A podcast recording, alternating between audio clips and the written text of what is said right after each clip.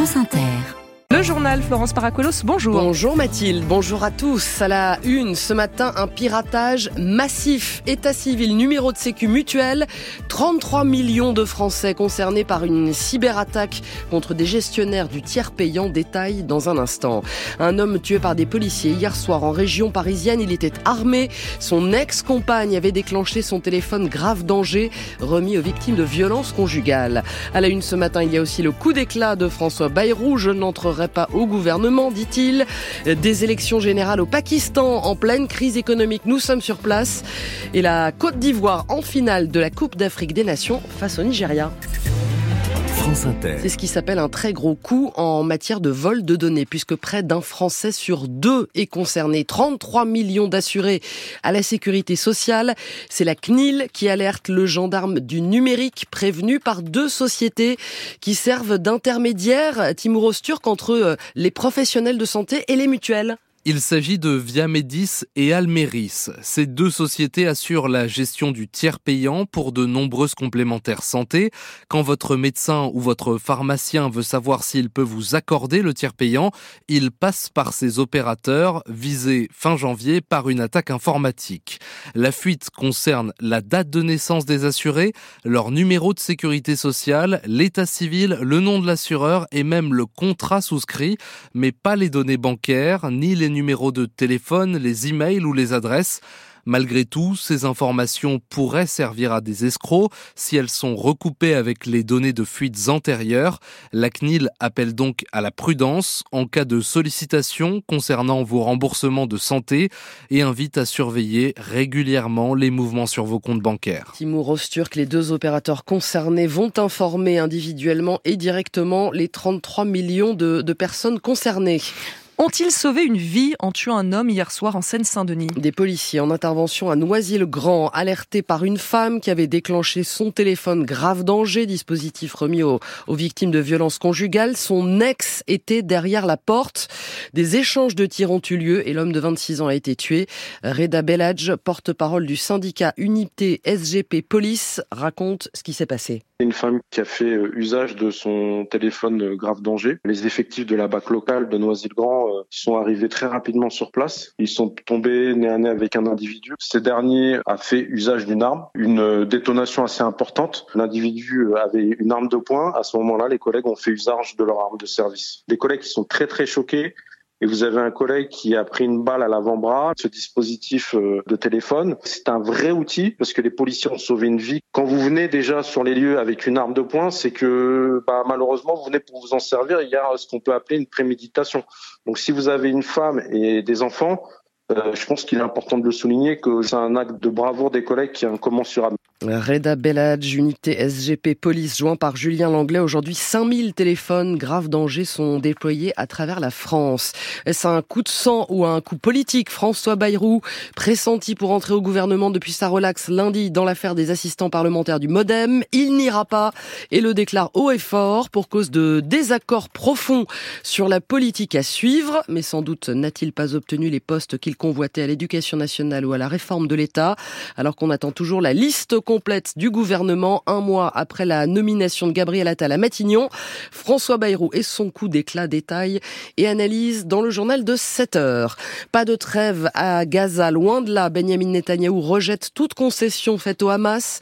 Pour le premier ministre israélien, la victoire est encore une question de mois et l'heure est à la préparation d'une offensive sur Rafah à la frontière égyptienne. 128 millions d'électeurs appelés aux urnes au Pakistan. Les bureaux de vote ont ouvert pour les élections législative et provinciale. L'homme politique le plus populaire du pays est en prison. Le candidat soutenu par l'armée est donné gagnant. Alors que le pays traverse une très grave crise économique, inflation généralisée, panne d'électricité, la population est à bout. Reportage à Lahore et Islamabad, signé Sonia Ghazali. Dans le quartier défavorisé de Chungi à Marsidou à Lahore, les rues sont cabossées et poussiéreuses. Des câbles électriques pendent dangereusement au-dessus des passants Les habitants comme Ali Amar sont désillusionnés. Le prix de l'eau courante est très cher. Il augmente chaque mois. Il n'y a aucun politicien qui s'en soucie. Nous n'avons pas de gaz depuis trois mois et beaucoup de coupures d'électricité. Les seuls qui méritent notre vote sont ceux qui développeront notre quartier et régleront nos problèmes. Ils sont déçus par les partis politiques traditionnels au Pakistan. À Islamabad, la population a les mêmes préoccupations. Khalid Mehmoud est commerçant. Le principal problème est l'inflation. C'est la priorité du prochain gouvernement. À cause de l'inflation, les pauvres souffrent. Un travailleur gagne 1000 roupies, soit 3 euros par jour, alors que ses dépenses sont deux fois plus élevées. Ils ne peuvent même pas se nourrir. C'est la raison principale de la hausse de la criminalité. L'écart entre les riches et les pauvres s'est encore accru dans le pays au cours de ces dernières années. Près de 40% de la population vit sous le seuil de pauvreté. Sonia Ghazali, Islamabad, RFI pour France Inter. Réélu avec 92% des voix, le président de l'Azerbaïdjan, Ilham Aliyev, au pouvoir depuis 20 ans à la suite de son père, repart pour un cinquième mandat. Les partis d'opposition avaient boycotté le scrutin qualifié de farce. Des bureaux de vote ont été ouverts dans le Haut-Karabakh, repris aux Arméniens après la guerre éclair du mois de septembre.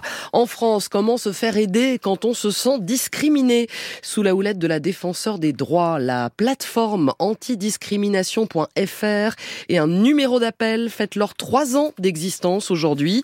23 000 signalements à leur actif, en ligne et au bout du fil. Laurent Kramer, une équipe de juristes qui accompagne et oriente les victimes. Avec 50 à 60 appels par jour, les équipes d'antidiscrimination.fr ont reçu plus de 9000 signalements en une seule année. C'est anonyme, c'est protégé et c'est confidentiel. Au bout du fil, des victimes de discrimination qu'il faut rassurer. Sinsal est la référente de la plateforme. La première chose, c'est l'accueil. Pouvoir mettre à l'aise la personne qui appelle pour pouvoir le guider. Discrimination à l'embauche ou dans une recherche de logement, les trois quarts de ces signalements se règlent en réalité à l'amiable, souligne Gaëtan Mavungu. Moi, mon métier, c'est écoutant juridique. On n'est pas seulement dans, la répression, on est dans la médiation, dans le rappel à la loi.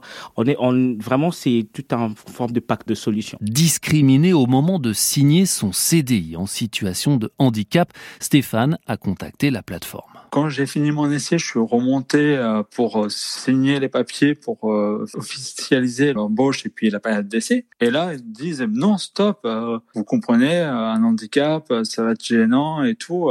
Vous êtes venu pour rien, quoi. Un simple rappel à la loi a permis à Stéphane de réintégrer le processus d'embauche. Plus de 6000 saisines de ce type ont été traitées l'an dernier par les 200 juristes de la plateforme. Laurent Kramer, Côte d'Ivoire, Nigeria, l'affiche de la finale de la Coupe d'Afrique des Nations dimanche à la maison pour les Ivoiriens qui ont battu la République démocratique du Congo 1-0 hier soir. Quant au Nigeria, il a surpassé l'Afrique du Sud au tir au but. Le PSG qualifié pour les quarts de finale de la Coupe de France. Les Parisiens ont sorti Brest, 3 buts à 1, c'était hier soir. Lyon passe au détriment de Lille, Nice abat Montpellier et Strasbourg passe face au Havre. Du côté des matchs inégaux sur le papier, le petit club du Puy en National 2 a vaincu plus fort que lui en sortant Laval, quatrième de la Ligue 2. Ça n'est pas passé en revanche pour Saint-Priest dont on parlait hier face à Valenciennes.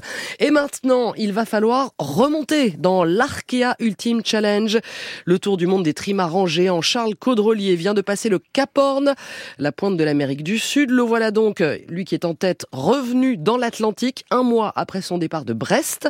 Le Cap Horn, c'est toujours un, un, moment à part pour les marins, surtout.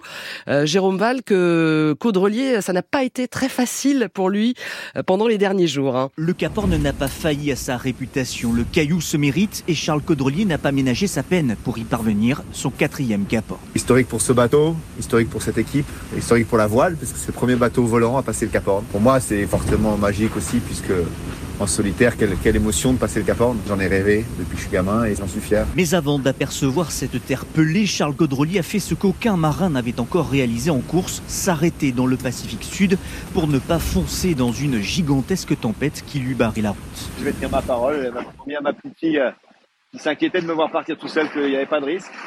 Et je prends jamais de risque en mer, j'ai promis. Deux jours sur pause et le skipper pas mécontent de repartir. Je crois que j'ai tout réparé, tout vérifié. Un peu de lecture ou des podcasts, des vidéos. En tout cas, ça me permet d'observer. C'est vrai qu'on me demande souvent si j'observe. On n'a pas vraiment le temps d'observer grand chose. Et là, j'ai contemplé et cette houle est magnifique quand même. Là, j'ai une belle houle, ça fait plaisir. Il faut dire que son avance sur ses poursuivants reste abyssale. Charles Caudrelier mesure le chemin parcouru depuis un mois. Trouver les bons rythmes pour le bateau, c'est cet exercice-là que j'ai plutôt pour l'instant réussi. Je me suis créé des opportunités, mais c'est aussi parce que derrière, ils ont eu des, des météos difficiles. Et si tout va bien pour lui, il lui reste encore moins de 12 jours à passer en mer. Et derrière Caudrelier, Armel Lecléache et Thomas Coville sont encore à quelques bonnes encablures du Cap. Enfin, encore des, billets disponibles pour les Jeux Olympiques. Mis en vente ce matin à partir de 10h. Premier arrivé, premier servi. Un peu moins de la moitié des billets seront proposés à moins de 100 euros. Le comité olympique, sachez-le, va aussi présenter aujourd'hui les médailles Paris 2024. Florence Paracuelos, vous revenez pour le journal de 8h et juste avant vous, il y aura Judith Godrèche, invitée ce matin de ce De Villers à 7h50. L'actrice vient de porter plainte pour viol sur mineur contre le réalisateur Benoît Jacot. Une enquête préliminaire a été ouverte.